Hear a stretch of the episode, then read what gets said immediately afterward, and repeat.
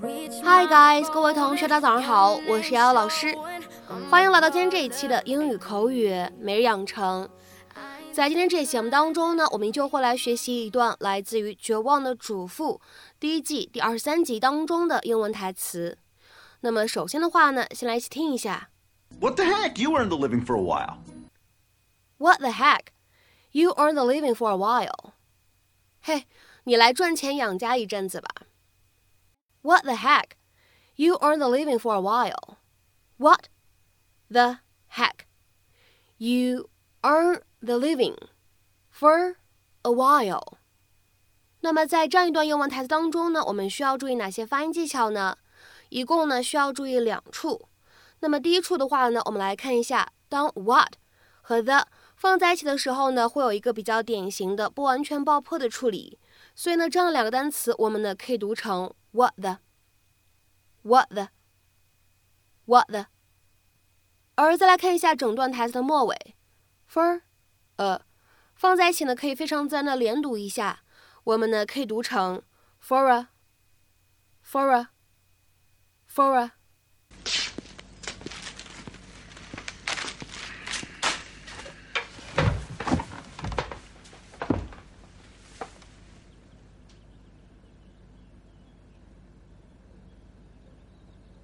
So, did you have a fun day? As a matter of fact, I did. Probably had the most fun that I have had in a long time. You know, I didn't tell you to quit. No.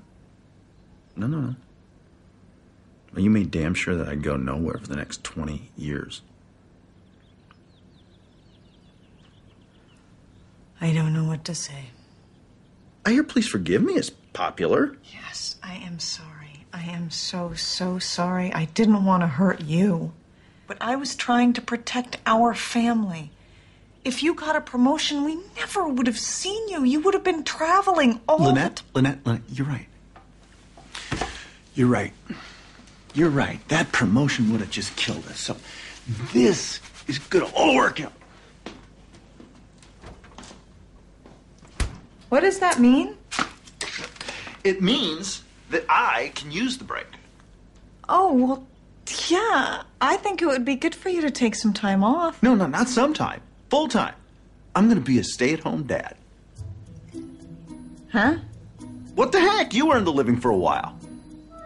Tom, that's crazy. Why? Why is it crazy? You and I both know that you're better at the ad game. And you tell me all the time how hard it is to be a mom. Well, yes, yes, it is hard, but I, I love it too. And I've been doing it for six years, and I haven't complained the entire time. Fair enough. Fair enough. But be honest. Secretly, you miss the ad game, don't you? I mean, you miss the pressure and the deadlines and the, the power lunches. Or am I wrong? Maybe, maybe you want to sort dirty socks the rest of your life.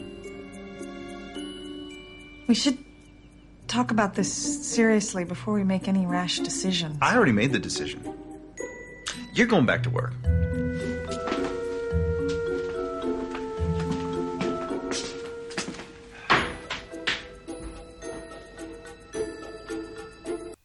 那么在今天这一期节目当中呢，首先我们来说一下什么叫做 What the heck?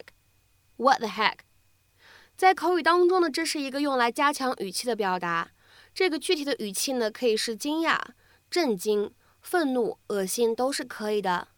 It's an exclamation used to emphasize surprise, shock, anger, disgust, etc. 那么下面呢，我们来看几个例子。第一个，What the heck are you doing? You can't come in here. 你究竟在这儿干嘛？你不能进来的。 或者说你到底在这干嘛？你不能进来的。What the heck are you doing? You can't come in here. 有的时候呢，这个短语 What the heck，它呢还可以适用于这样的场景。尽管你知道你不应该做这件事情，但是你还是做了。And sometimes it is used to say that you will do something although you know you should not do it. 那么此时这样的短语 What the heck，它呢相当于 Why not，或者 One might as well。 或者呢，可以理解成为 It makes no difference anyway。所以当做这个意思和用法的时候呢，有一点像汉语当中的“管他的呢”，为什么不呢？哎，这样的意思。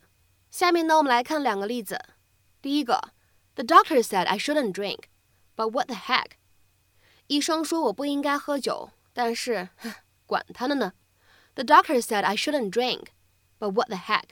下面呢，我们再来看一下第二个例子。It means I'll be late for work, but what the heck？那意味着我上班要迟到了，但是管他的呢。It means I'll be late for work, but what the heck？下面呢，我们再来看一下今天视频当中呢要来学习的第二个表达，叫做 earn the living。earn the living 这个短语是什么样的意思呢？其实就是赚钱生活、赚钱养家、谋生活这样的意思。在口语当中呢，你也可以说 make a living，make a living。这两个短语呢都非常的常用，to make money in order to support oneself financially。那么下面呢，我们来看几个例子。第一个，If you quit your job at the hospital, how on earth will you earn a living？如果你辞掉了医院的工作，你到底要怎么生活下去？If you quit your job at the hospital, how on earth will you earn a living？ 好，下面呢，我们再来看一下第二个例子。Right now, I have to work three jobs just to earn a living. 现在我不得不打三份工来生存下去。Right now, I have to work three jobs just to earn a living. 好，再来看一下第三个例子。She makes a living as a music teacher. 她靠当音乐老师来谋生。She makes a living as a music teacher. 下面呢，我们再来看一下本期节目当中的最后这个例子。 You can't expect to earn a living from your painting. 你不能指望靠你的画来谋生。You can't expect to earn a living from your painting. 那么在今天节目的末尾呢，请各位同学尝试翻译以下句子，并留言在文章的留言区。Can you make a living as a freelancer? Can you make a living as a freelancer? 那么这样一个句子应该如何去理解和翻译呢？期待各位同学的踊跃发言。 我们今天这期节目的分享呢，就先到这里，See you。